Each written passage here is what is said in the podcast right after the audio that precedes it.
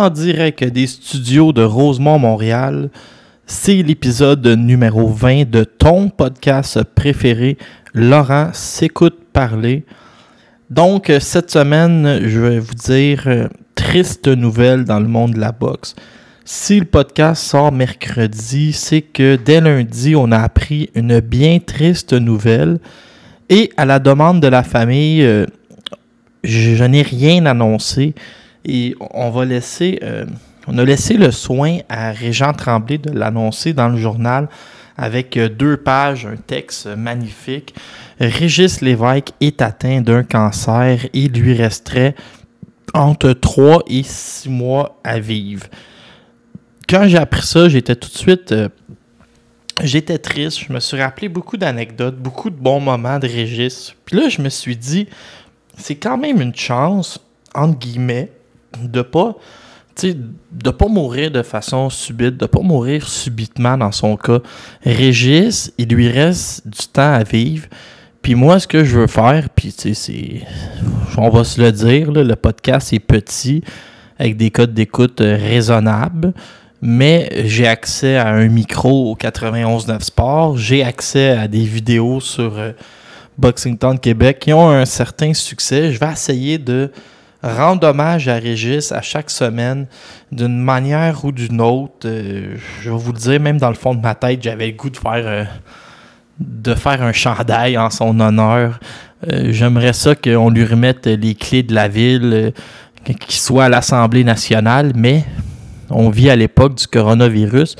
ça me rappelle que j'ai probablement dîné avec lui pour la dernière fois en février dernier au Dédé Beaubien, parce qu'aujourd'hui, on n'a plus le droit de rien faire, puis on ne peut pas sortir. Donc, c'est certain qu'il va y avoir du temps euh, pour Régis euh, sur ce podcast-là. Euh, on va recevoir une journaliste de boxe expérimentée qui a très bien connu Régis en deuxième partie d'émission parce que j'avais quand même des notes, des choses que j'avais pris pour vous. On va en parler, puis après ça, on va tomber en mode Régis. Donc, le podcast numéro 20, on va faire un petit détour au Québec. Il est arrivé des choses. Euh, Camille et Stéphane ont une stratégie, écoutez le UFC. Il y a des combats qui ont été annoncés depuis la dernière fois. Euh, j'ai des choses à vous dire euh, sur la boxe québécoise. À l'international, beaucoup de choses m'ont fait sourire, des choses qui m'ont fait rire, puis il y a des choses qui m'ont fait réfléchir. On va en parler cette semaine avec. Euh, écoutez, je vais vous en parler, là, des gars de 50 ans qui veulent tous remonter sur le ring. On va jaser de tout ça. C'est le podcast numéro 20 et on rend hommage dans les mois à venir à Régis Lévesque, le plus grand promoteur de l'histoire du Québec.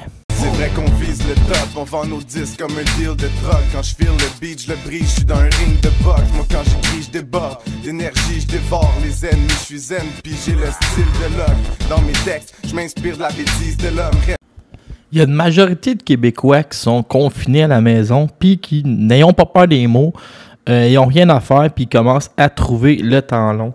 Fait que Yvon Michel a ouvert sa bibliothèque de combats de boxe au canal Indigo et il vend des combats à l'unité. Ça s'appelle les Rois du Ring. À chaque jour, il y a un nouveau combat que vous pouvez acheter. Puis là, c'est raisonnable. C'est une 99. Là, j'entends déjà les Jean-Luc Autret de ce monde me dire Ben oui, mais c'est gratuit sur YouTube.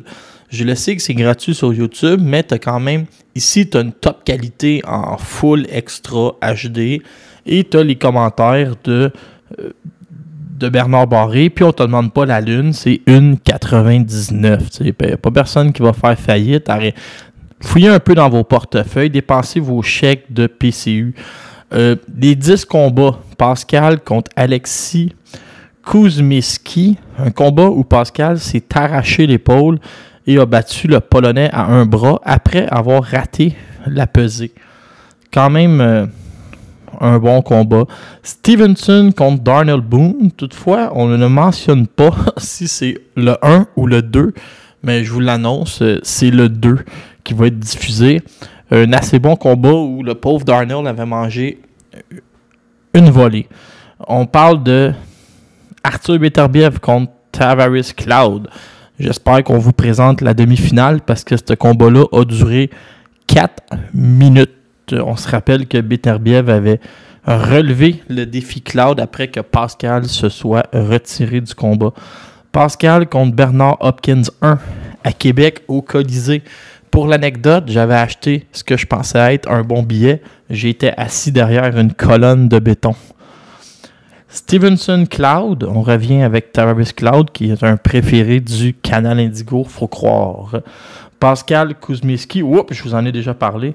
Stevenson contre Donovan Don George, un super combat où le père de Don George avait dit à son père Si tu arrêtes le combat, c'est la dernière fois que tu me vois et la dernière fois que, tu me parlais. Donc, euh, Don George n'était pas ici pour abandonner. Pascal Hopkins 2, Stevenson contre Gonzalez. Là, Noé Gonzalez, un peu de respect. Je pense qu'ils ne mettront pas le combat contre Jésus parce qu'il avait failli tuer sur le ring. Et David Lemieux, sa défaite contre Rubio. Ça, c'est quand même drôle que Jim choisit les combats et met une défaite de, de Lemieux dans ses meilleurs moments. Euh, ça me fait rire. Camille et Stéphane étaient à l'écoute du dernier UFC ce que Camille a fait, puis écoutez, c'est quand même spectaculaire. Là. Ça prouve que Camille a vraiment envie que la boxe recommence. Puis il croit beaucoup à la boxe, puis il est prêt à investir. Je vais vous en donner la preuve. Il a engagé une firme d'avocats pour écouter le UFC, regarder tout ce que le UFC a fait pour convaincre l'État de la Floride de pouvoir faire un combat. Ils ont aussi regardé les propositions de la WBC et ils se préparent à faire du lobbying auprès du gouvernement québécois pour pouvoir présenter de la boxe en huis clos au mois de juillet. Ce qu'on entend, c'est qu'il n'y aura pas de boxe en huis clos avant le mois de septembre. Les brides et les, euh, les infos qui tombent euh, un peu partout, là, des espions à la régie, c'est ça qu'on entend septembre. Camille, lui, aimerait bouger ça pour juillet. Ils nous ont annoncé cette semaine et là, écoutez, j'aime ça vous parler de matchmaking génial. Lexun Mathieu contre Albert Ono Lunoz. Les amis, un seul mot, génie. Lexun Mathieu est un 168 livres. Là, c'est encore une fois, je vous apprends pas grand-chose. Albert Ono Lunoz, un boxeur qui est âgé de 40 ans, va faire ses débuts à 168 livres. Il s'est jamais battu à 168 livres de toute sa vie. Mais là, pensez-y, il a fait la limite avec Patrice Volny au Québec. Après ça, non, non, à Cornwall. Désolé, j'étais là. Moi, je m'étais rendu à Cornwall pour voir ce combat-là. Puis, euh, on a eu l'ose net bat euh, Francis Lafrenière. Il a mangé une volée ça n'avait pas de bon sens, je vous le dis, là. Le bon vieux euh, Francis, euh, pas Francis, mais le bon vieux Patrice Volny était partout sur le ring. Il était bon à distance, il était bon à l'intérieur. Euh, il laissait pas, contrairement à Lafrenière, il a jamais laissé Volny. il a jamais laissé Onolulose l'accrocher. Puis il l'a corrigé à l'intérieur, il l'a corrigé à l'extérieur, puis c'est là qu'il avait gagné quelques titres, puis qu'il avait monté beaucoup d'un classement. Onolulose, lui, vous voyez, il fait la limite avec euh, Volny, fait la limite avec Lafrenière dans la division en dessous. son dernier combat, il s'en va affronter Janibek Alim Kouli.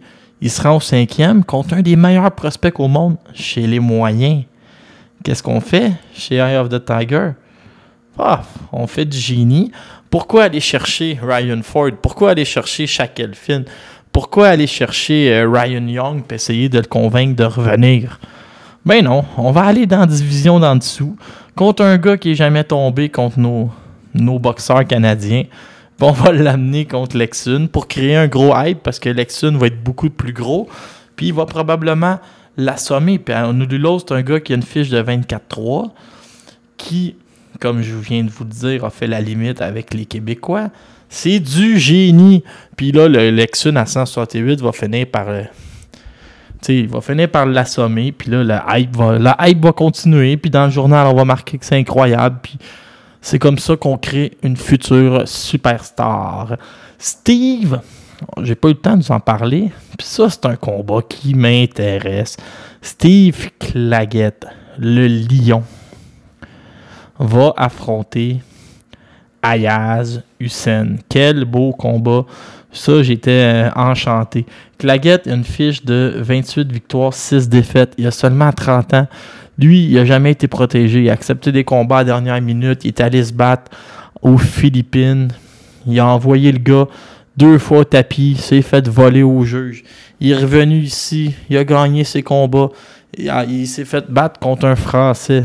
Il s'est fait battre contre Ponomarev. Il a été compétitif. Il avait pris le combat à la dernière minute s'est fait battre contre Chris Van Erden, a été compétitif encore, a surpris le prospect de Roy Jones, Emmanuel Robble, a surpris Yves est allé se battre contre Danny O'Connor avant qu'O'Connor obtienne un championnat du monde. Il a envoyé O'Connor deux fois au tapis, s'est fait voler au juge. Le monde garochait des affaires. Imaginez, il a perdu contre Danny O'Connor un 17 mars la journée de la Saint-Patrick à Boston contre O'Connor, un Irlandais. Il l'a envoyé deux fois au tapis, puis les juges se sont mis à tout donner les rônes à, O'Connor. C'est des choses qui arrivent.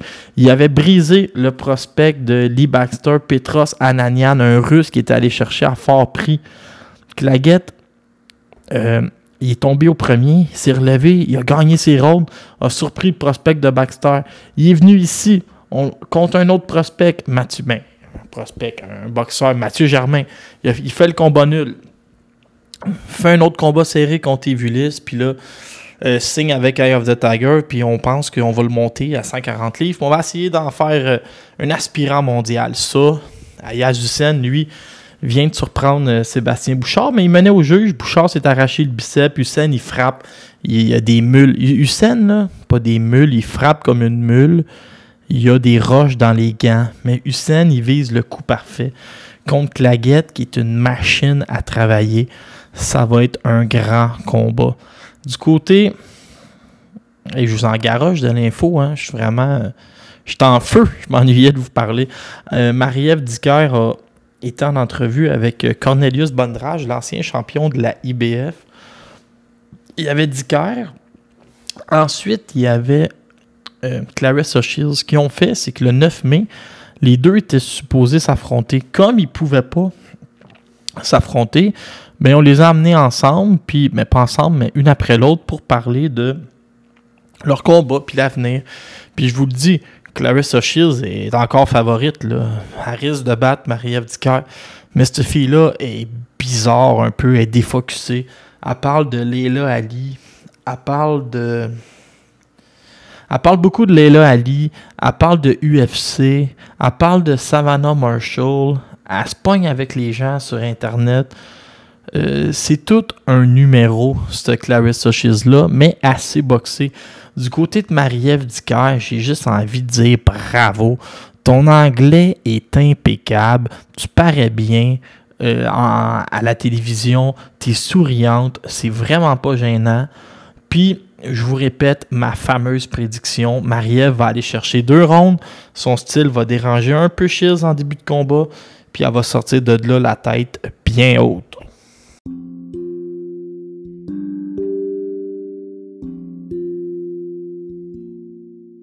Le podcast Laurence écoute parler est le podcast qui respecte le plus les gens des régions, selon une étude. la semaine passée, je me réécoutais, puis j'avais honte. Je vous ai parlé de. Je pense que je vous ai parlé de Dimitri Kucherov au lieu de Nikita euh, Kucherov. Après ça, je vous ai parlé de Lionel Brosso au lieu de Eugène Brosso. Je me suis mélangé avec le lutteur Little Beaver qui lui s'appelait Lionel Rousseau. Donc, euh, c'était pas fort de ma part. Là. Je veux dire que quand je fais des erreurs, n'oubliez pas que je le sais par après et j'ai honte. D'ailleurs, je viens de faire une erreur. Je voulais vous parler de euh, Yann Pellerin avec New Era qui a annoncé sur Internet qu'il a signé avec Fight, The Fight Network. Ça, The Fight Network, euh, c'est une bonne visibilité, surtout dans le, nord-est américain, ça va permettre deux choses. Ça va permettre aux boxeurs qui se sont battus sur les deux galas. Si vous vous rappelez, il y a eu un gala à Saint-Jean sur le Richelieu, puis un gala au centre Pierre Charbonneau. Exemple, la Frenière s'est battue les deux fois. Ces combats-là vont être vus et revus parce qu'eux, ils passent beaucoup de reprises. Donc, ça, donne beaucoup de visibilité aux boxeurs. Ça donne ça, c'est étrange. Mais quand tu es un promoteur de boxe, puis on sait que Pellerin, lui, est en attente d'aller euh, plaider sa cause pour avoir une licence. Si tu es capable de dire au commanditaire, ton show, il va être diffusé aux États-Unis, il va être diffusé partout au Canada avec The Fight Network, les commanditaires sont prêts à aligner plus de dollars. Plus de dollars égale une meilleure qualité d'adversaire puis de gala. Donc, euh, c'est ça que Pellerin va chercher avec euh, The Fight Network. Des émissions de une heure, des combats. je vais vous donner un exemple. J'en ai parlé. Tom Voto contre Alexandre Roberge. La guerre. C'est clair que les gens veulent voir ça. Kevin euh, Menoche qui avait affronté Rudy René. Un, autre excellent combat. Lafrenière contre C'est toutes des choses que comment qui se cherche un nom, là, Jean-Michael Poulain qui a affronté Danny Croteau. C'est des combats excitants que les gens euh, vont pouvoir apprendre à connaître les boxeurs. Puis peut-être que ces boxeurs-là vont recevoir des offres pour aller se battre aux États-Unis après. Euh, du côté de Yann Pellerin, c'est intéressant à chaque fois que j'y parle. Euh, il me dit toujours qu'il a des bonnes ententes, il est prêt à faire des grandes choses, il veut faire des galas exclusivement de MMA, exclusivement de boxe. C'est un gars qui. Tu sais, lui, là, il se doute bien qu'il se mettra pas riche avec la boxe. Mais je vous le dis, il adore les boxeurs locaux. Il adore la boxe. C'est un gars qui connaît l'histoire de la boxe au Québec. C'est un passionné comme vous et moi qui, lui, est prêt à se retrousser les manches, aller au bat, mettre de son argent personnel pour essayer de faire boxer des Québécois puis faire des galas euh, de qualité parce que moi j'étais là aux deux galas puis je vais vous le dire, j'ai eu du fun à regarder les combats locaux puis de mousser des histoires au travers. Fait que Yann, tu vas aller chercher ton permis, ta licence auprès de la régie. J'ai confiance qu'ils vont te donner ça. Puis après ça, on va continuer à te suivre parce que on peut pas peut pas être contre les, les combats locaux dans une journée où on fait un hommage à Régis Lévesque. L'autre fois, j'étais au resto-bar le coin du métro, puis Valérie, une employée de l'endroit, était même plus capable de faire son travail. Tout ce qui l'intéressait, c'est de venir me flatter la barbe en me regardant dans les yeux. Puis il y a quelqu'un qui était assis à l'autre table qui m'a dit C'est quoi ton secret avec les filles Et je lui ai simplement répondu L'huile à barbe, Henri Victoria. Je conseille la saveur de lime toujours en direct de mon luxueux 2,5 à Rosemont. Un 2,5, euh, je vais vous le dire, coûte pas très cher. Euh, j'aimerais remercier mes parents. C'est aussi mes studios euh, d'enregistrement. C'est pas mal pacté. C'est aussi un musée pour plusieurs objets du monde de la boxe. D'ailleurs, cette semaine, j'ai trouvé un site où je peux acheter. Il y a eu une série de cartes en 91 qui s'appelait KO. K-A-Y-O. Et j'ai trouvé un site où je vais pouvoir acheter. Il y avait eu quatre cartes, deux de Matthew Hilton et deux de David Hilton. Je suis en train de mettre la main sur ça. Pour ceux qui pensent que ça coûte cher, ça m'a coûté 63 sous de la carte. Si vous voulez le lien, euh, communiquez avec moi en privé. Je vous donne tous mes liens pour acheter des cartes euh, des frères Hilton. Une nouvelle internationale, ça brasse cette semaine. Euh, ça brasse et je voulais vous faire jouer le jingle des résidences soleil. Puis là, je me suis dit par après, tout d'un coup que j'ai pas le droit de faire ça, puis je me ramasse avec une, plainte de Eddie Savoie. Fait que je l'ai pas fait.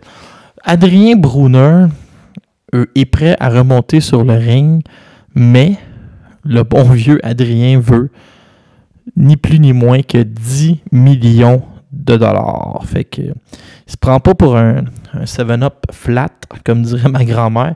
J'ai hâte de voir qui, qui va y donner parce que faut quand même admettre que on est tous curieux de voir Adrien Brunner. à chaque fois qu'il monte sur le ring, on a comme envie de le voir se faire éclater. Puis on sait qu'en même temps, ce gars-là, le talent, il sort des oreilles. Un jour, il va peut-être prendre la boxe au sérieux puis faire une grande performance.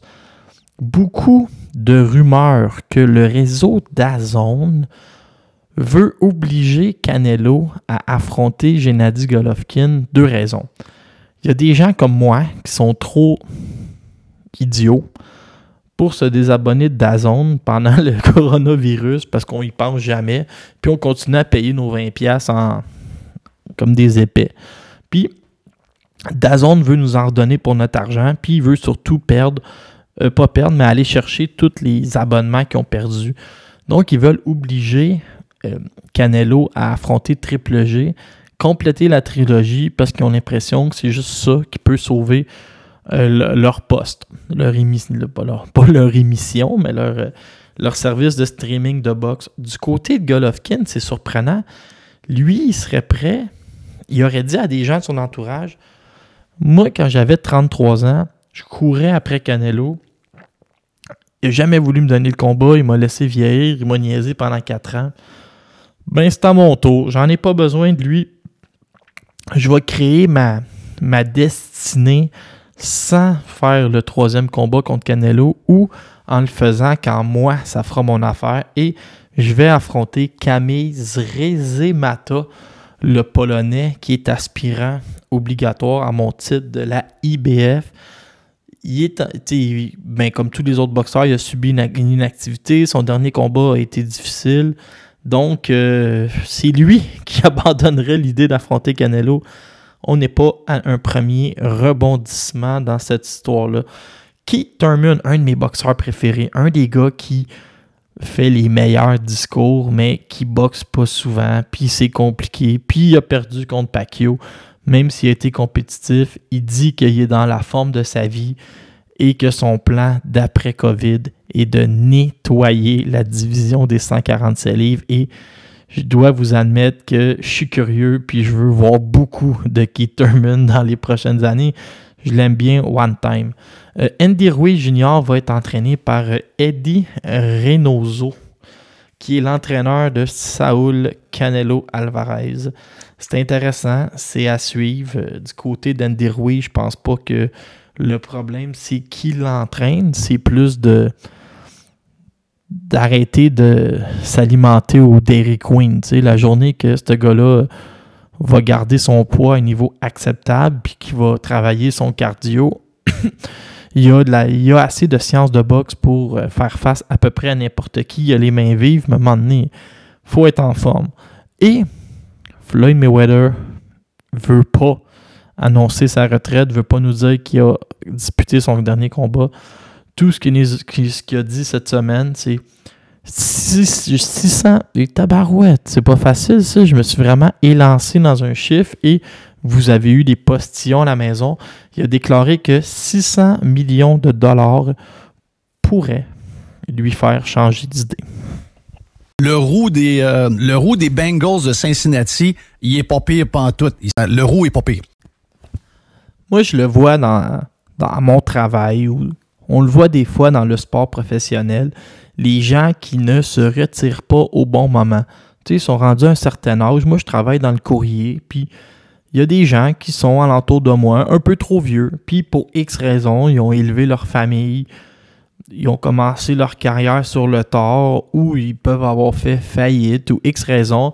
Ils travaillent à un âge respectable. Il y en a qui ont plus de 70 ans, plus de 60 ans puis les colis sont pesants, puis ils traînent de la pâte, puis ils se déplacent moins vite, puis ça n'a pas l'air simple de marcher jusqu'à la cafétéria. Puis là, tu te dis, il faut quand même les respecter, mais ces gens-là, ils ont fondé le Québec. C'est des gens, c'est des, des fondateurs. C'est eux qui étaient là avant moi. C'est eux qui ont, qui ont créé la carte d'assurance maladie avec euh, Claude Castonguay à l'époque. Donc, euh, tu sais, je respecte mes aînés, puis je les aide, puis je fais mon possible pour leur rendre la vie plus facile pendant que moi, je suis un athlète de 38 ans.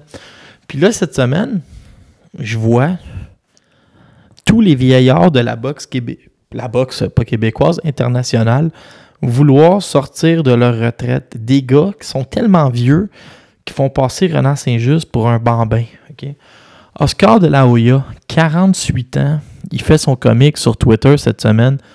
D'un, il a traité Eddie Hearn d'enfant de nanan en disant que il était bon simplement parce qu'il avait des frères qui le finançaient. Là. J'ai, là, j'ai fouillé là-dessus comme euh, son père était là avant lui, Barry Hearn, puis il y a des riches financiers qui supportent toute la compagnie. En tout cas, c'est compliqué, mais De Hoya, qui semblait avoir pris un, un peu de boisson, s'en est pris à Eddie Hearn. Après ça, il a lancé un défi à Conor McGregor en disant que McGregor ne tiendrait pas euh, quelques rondes avec lui. Il a 48 ans. Mais là, McGregor, il a dit oui.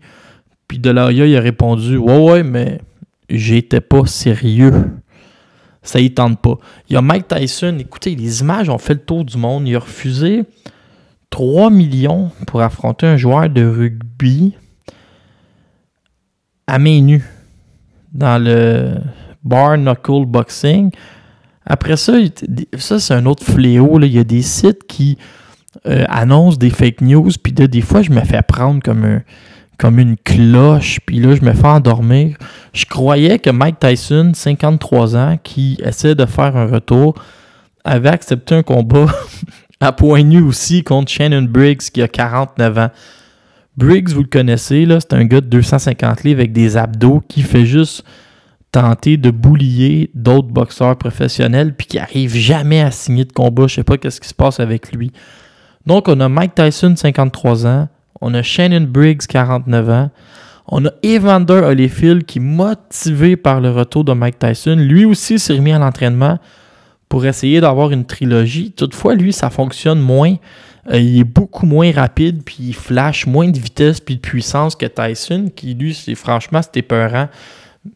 Puis ça fait dire aux gens que Tyson battrait encore des top 10 aujourd'hui, ce que je crois pas, là, parce que il avait ralenti à la fin trentaine. Je vois pas pourquoi il exploserait à 53 ans. Puis il y a James Tooney, 51 ans, qui a sorti une superbe barbe blanche, qui a l'air d'avoir pris 100 livres depuis la retraite, qui a dit aux trois autres Hey, si vous revenez, je reviens aussi. Avec ma question, est-ce qu'on va se ramasser avec une ligue senior de boxe comme euh, à la PGA, il y a la senior PGA.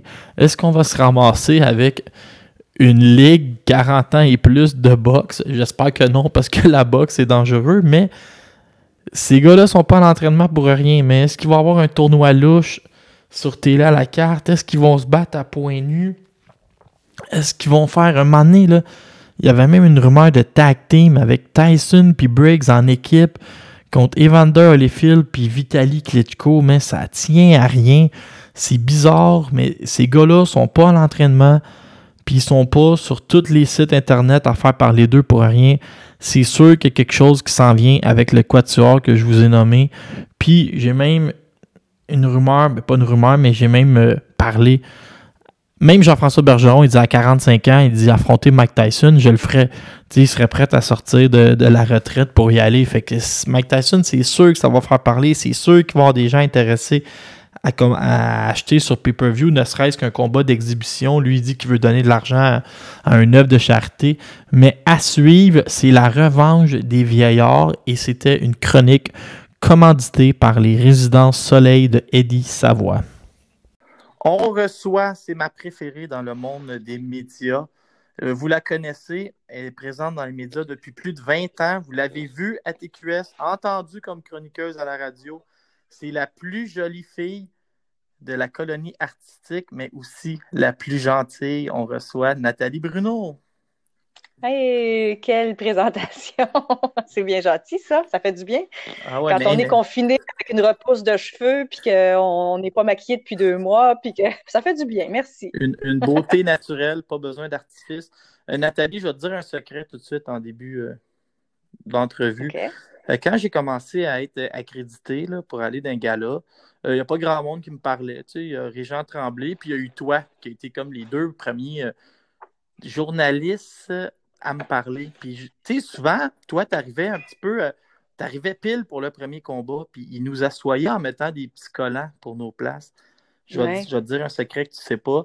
Je déplaçais ton collant pour que tu sois à côté de moi. Ouais. Ah, ben, c'est fin.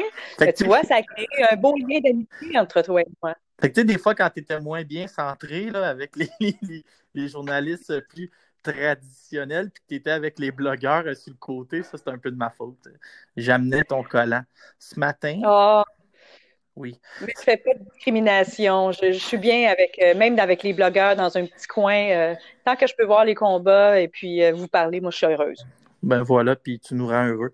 Nathalie, ce matin, on a appris, mais pas ce matin, lundi, on a appris une mauvaise nouvelle. Régis Lévesque a un cancer. Il lui resterait entre 3 et 6 mois à vivre.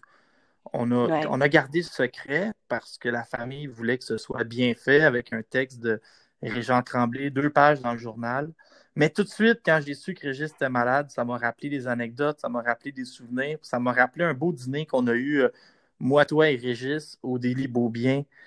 Euh, ça représente quoi, Régis Lévesque, pour ben, toi?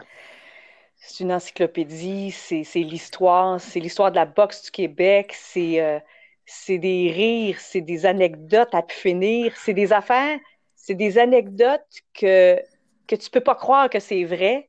Et puis c'est vrai. Il y a des affaires comme ça aujourd'hui, il s'en passe plus. Des folies comme, comme Régis, surtout dans la boxe, il y en a plus. Il y en a plus. Et puis ça manque, ça, ça manque. Alors c'est toujours, c'est toujours, c'est toujours parce qu'on ne va pas parler comme s'il était parti. Il n'est pas parti. Mais c'est toujours un immense bonheur. Puis ça représente pour moi. Euh, les fondations de la boxe au Québec. Euh, je sais que ça date de plus loin que lui, la boxe au Québec, mais c'est vraiment lui qui a mis la boxe sur la map euh, au Québec. Puis, tu parlais du dîner qu'on a eu les trois ensemble, pas plus tard, quoi, c'est en février qu'on. Je crois que c'est en, février, cette année? Ma, avant, avant ma fête, pendant mes vacances. Oui, on était, on est allé le rejoindre au Beau Bien Délit, puis on avait mangé avec lui, que c'était agréable. Puis, euh, il, était, avait l'air un peu fatigué, mais il était content. Il était toujours content de voir du monde. Hein? il aimait ça. Est-ce que tu te souviens que sa fille l'attendait dans son appartement, puis il s'est excusé de nous, de nous quitter, il se sentait mal, puis il disait Revenez, revenez me voir. Je, je, m'excuse de ne pas vous donner plus de temps, mais il venait de nous donner, je pense, plus d'une heure et demie euh, à notre ah, temps. Ah oui. Ah non, écoute, il était d'une générosité. C'était incroyable, franchement. Euh, c'est ça m'a fait vraiment un choc moi aussi quand j'ai su qu'il était vraiment mal en point. Bon, j'ai su il y a quelque temps bon, qu'il s'était déboîté une épaule en tombant devant le beau bien des lits. Là. Il était déjà à l'hôpital depuis quelques semaines. Mais là, avec le cancer, puis le, le, diagnostic et le temps qui lui reste, euh, ça, c'est un choc parce que tu sais, on, on, est en train de, les perdre dans nos grands de la boxe, nos journalistes, quand je parle de Tiguémon qui est parti, ça aussi, c'en est un autre de qui on était proche. Puis qui, qui, a, laissé un vide abyssal, tu sais, euh, dans, dans c'est une mémoire, tu sais, un, une personne comme ça qui meurt là, au Québec, mais n'importe où, hein, puis on le voit aujourd'hui avec des personnes âgées qui meurent, beaucoup, beaucoup ces temps-ci, malheureusement. Tu sais, euh, il y a un dicton qui dit euh, une personne âgée qui meurt, c'est comme une bibliothèque qui brûle. Puis c'est en plein ça. Moi, j'adore, j'adore parler avec eux parce qu'ils ont tellement à raconter. C'était beau, ça, ta, citation. Je suis en train de la noter en même temps. Mais... elle vient pas de moi, elle vient pas de moi. non, mais moi, c'est certain. Puis ce que je trouve avec Régis, c'est qu'il va être tellement dur à remplacer. Ça n'existe plus des, des, raconteurs comme lui. Euh, Yvon Michel me ah racontait sa créativité. C'est sûr que tu t'en rappelles? Quand la fin du monde est à 7 heures, il était allé le voir chez lui, puis il montrait, il montrait comment il, il, faisait ses publics reportages dans le journal. Il, tu pouvais opposer deux Canadiens au hasard, des gars qui se connaissaient même pas, puis Régis allait inventer une histoire, allait inventer euh, une rivalité, puis allait surtout vendre une tonne de billets. Ça, ça va demeurer ah, pour toujours le, plus grand vendeur de billets au Québec pour la boxe. Eh oui, puis il dit, euh, euh, écoute, je te raconte une anecdote de, mon côté aussi. En juin 2016, en sous-carte de Béterbiève au Centre Bell, ils ont rendu hommage à Régis. Ça, c'était dans le cadre du lancement de son livre euh, Mes 50 ans de promotion en province. D'ailleurs, c'est un maudit bon livre de Simon Rodrigue, qui a été édité par Simon Rodrigue. Vous lisez ça, là, allez chercher ça parce que vous lisez ça, puis ça a été écrit comme Régis parle. Puis Régis, quand il parle, il parle pas comme Proust. Hein? Alors, euh, mettons que tu lis ça, et puis euh, tu entends sa voix tellement c'est écrit comme il parle.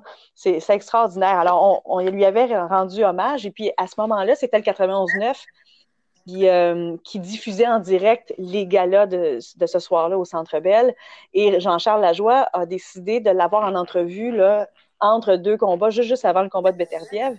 Et JC était avec Éric Lucas, Puis euh, moi, j'étais allée chercher Régis. Je viens à Régis, c'est le temps, là, on va t'avoir en entrevue. Je l'assois juste à côté de Jean-Charles, mais juste, juste à côté de Jean-Charles, entre Jean-Charles et Eric Lucas.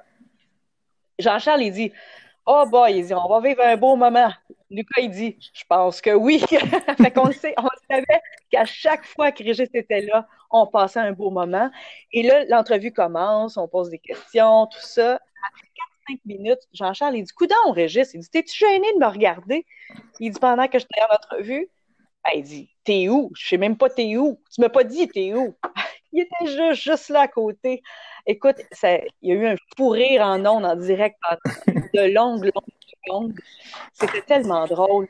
Puis à ce moment-là, en plein dans cette entrevue-là, euh, on lui a demandé en fait ses, plus grands combats, parce qu'il y en a, il en a fait des combats, il en a promoté des combats.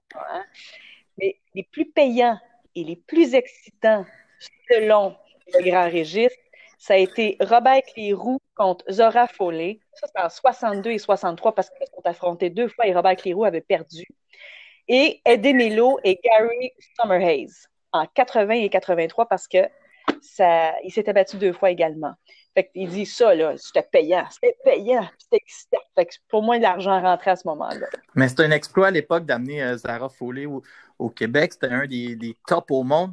Euh, moi, je vais te raconter, là, juste pour euh, le bénéfice des auditeurs et le tien, ma meilleure anecdote, ma première anecdote avec Régis. J'étais à la maison, euh, j'avais juste 17 ans et je, je, je flottais entre le secondaire et le cégep. Là, je faisais pas grand-chose.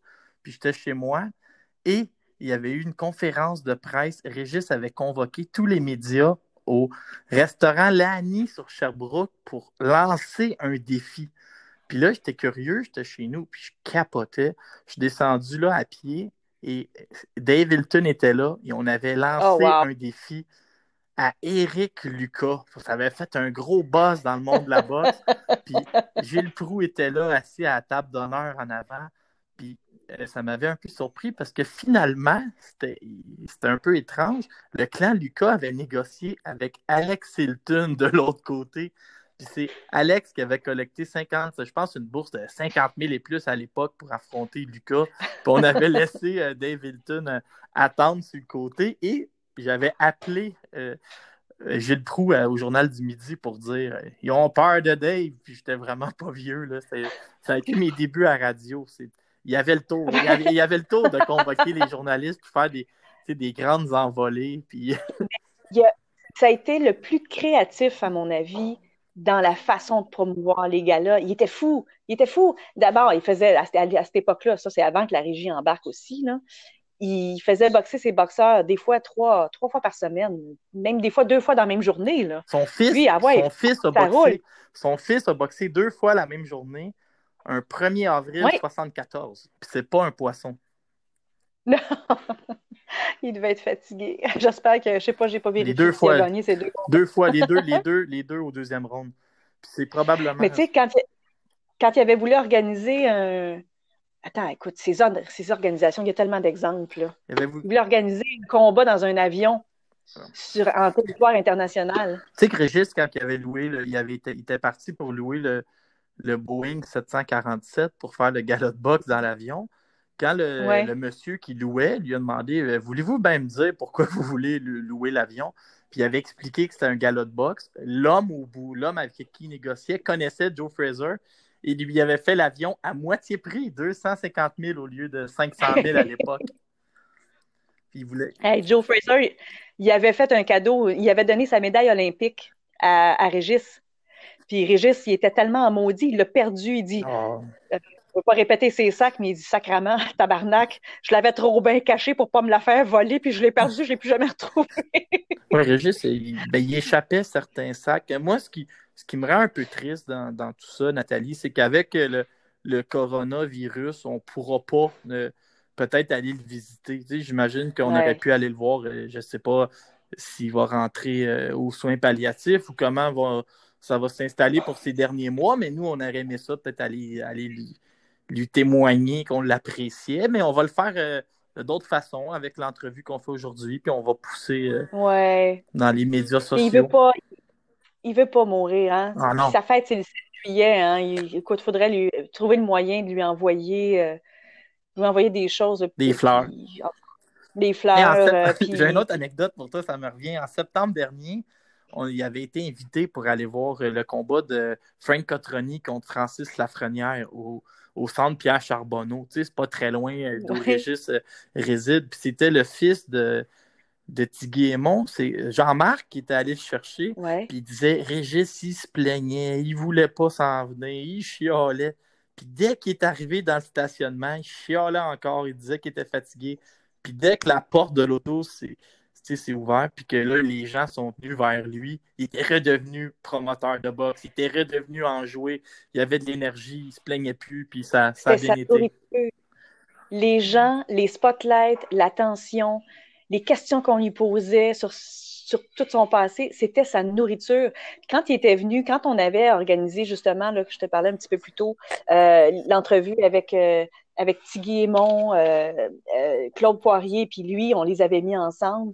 Quand on a terminé l'entrevue, on a éteint les micros, bon là, c'était la pub, là, il dit, je le prends, je le ramène, je, le mets dans ma voiture, puis je le ramène au Beau Bien des Dans l'auto, il arrêtait pas de me dire, Nathalie, pourrais-tu, euh, tu sais, il dit, moi, il dit, je pourrais faire des chroniques, là, il dit tout le temps, là, il dit, euh, tu pourrais venir me chercher, puis j'irai à la radio tout le temps, ça me dérange pas, là.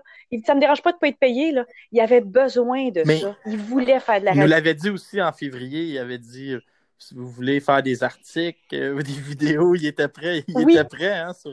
Ah, il, ça, il était prêt, c'est sa nourriture, ça le rend vivant, c'est son eau, c'est son soleil, c'est puis là, il veut pas mourir. Il aime, il aime ça, cette attention-là. Il aime, il aime la boxe. C'est viscéral, c'est dans ses, dans ses gènes, dans ses veines. Ah, il, veut toujours, il veut toujours revenir. Moi, j'étais allé le voir une fois euh, en cachette. Je passais dans le coin, puis j'avais dit C'est quoi, Régis? Le meilleur truc que tu pourrais me donner si jamais je veux devenir promoteur de boxe un jour Puis il m'avait répondu faut que tes boxeurs on fasse parler d'eux dans le journal aux trois jours. Il dit trouve, trouve quelque chose. Il dit envoie-les faire du bénévolat, appelle les journalistes, les clubs du, des petits déjeuners, ils brasseront du griot. Il dit trouve quelque chose, il faut qu'il soit dans le journal aux trois jours. Exact. Non, je pense que j'étais là quand il te dit ah, ça aussi. C'est à notre On y en a reparlé, euh, j'en avais reparlé cette fois-là. c'est vrai, il fallait. je sais pas combien il investissait d'argent en promotion, mais euh, mais de toute façon, regarde, on, a, on a eu des bons promoteurs au Québec. On a eu des très bons promoteurs, mais lui, je pense que c'est le, père de, tous ceux qu'on a connus euh, avant. Et Puis, tu sais, je vais faire un parallèle avec la, boxe actuelle. Quand Camille et Stéphane est rentré dans le, le giron, il est arrivé quand même, on sait, par son métier, qu'il avait beaucoup d'argent. Tout de suite, la, la chicane a un peu pris entre lui et Yvon Michel. Euh, Régis, à l'époque, quand Harry Spitzer est arrivé, il a fait ses recherches, puis il a dit Oh, ce gars-là, il a les reins très solides. Au lieu de le prendre de face, je vais m'associer avec lui. Puis c'est un peu ça qui a donné un second souffle euh, à sa carrière de promoteur. Ouais, if you can beat them, join them, qu'ils disent. Alors, je pense qu'il y en a qui l'ont peut-être compris à ce moment-là. Nathalie, tu sors plein de citations aujourd'hui. Je vais tout euh, prendre ça en note. Euh, merci. Et merci d'avoir été. Mais il n'y en a aucune qui. Moi, oui, il n'y en a aucune qui vient de toi, mais c'est pas grave, on donnera le crédit. Ben, je, vais... juste répéter ce que les autres disent. C'est non, c'est pas grave. J'ai pas de personne. Mais merci d'avoir été là. Pour les gens à la maison, euh, Nathalie Bruno, suivez-la sur Twitter. Euh, elle aime vraiment la boxe. Moi, je me rappelle que des fois, tu ne vas pas être nécessairement euh, assigné par la radio ou la télé, mais tu es quand même sur, place. sur place, tu aimes aller dans les événements de boxe, tu as pratiqué la boxe, on a le droit de le dire, tu es, es toute une athlète. En confinement, ben, je te dirais qu'en confinement, je boxe plus que jamais. Alors, euh, tu sais, quand on a presque juste ça à faire. Tu as exactement le même look qu'il y a 20 ans. C'est comme si tu avais oublié de vieillir. Ah, ben ça, là, pour ceux qui connaissent moins la boxe, là, qui connaissaient moins la boxe, il faut savoir une chose, c'est que le, dans, de tous les sports, c'est la boxe qui donne les plus beaux corps. Oui, et tu as raison. merci. C'est vrai, ça. Non, mais sérieusement, c'est complet. C'est complet. Ça me ferait que tu dises ça parce que moi, j'étais allé au docteur récemment, puis on m'a dit que j'avais. Euh, le docteur m'a regardé, m'a dit que j'avais un très beau corps, mais que le problème, c'est l'autre trois quarts. Ça, faut, faut que je m'en occupe. Merci de. Mais tu prêtes mettre ta boxe. Je pense. Je, pense. je veux pas? abîmer mon beau visage. Fait que Oh, non. Nathalie, merci d'avoir été là. Puis dans les prochains mois, c'est sûr qu'on trouve euh, un moyen euh, d'honorer Régis. On va mettre de la pression. S'il faut, on, va appeler, on va appeler à la mairie pour qu'il donne une, médaille d'honneur ou je sais pas, mais on va trouver quelque chose, c'est certain. Parfait. Ça me fait plaisir d'être là et d'en parler. Ah Merci, à la prochaine. Bye. À bientôt. Merci d'avoir été là pour l'épisode 20. Euh, ce qu'il faut se rappeler, c'est que maintenant, chaque épisode va être un hommage à Régis Lévesque. Et j'ai beaucoup, beaucoup, beaucoup d'infos pour vous autres dans les prochaines semaines. Il y en a qui se plaignent que je fais pas assez de boxe internationale. Je vais vous parler de Dimitri Bivol. J'ai des nouvelles sur euh, Daniel Dubois, Léo Santa Cruz, Jarvonta Davis. Il y a plein de boxeurs qui font du bruit. Eye of the Tiger va annoncer d'autres duels entre Canadiens. Il y en a même que je vous annonce pas tout de suite parce que je les laisse aller puis je les laisse faire leurs annonces. Des fois, je vois des choses passer, mais je ne veux pas empêcher les promoteurs d'être des promoteurs.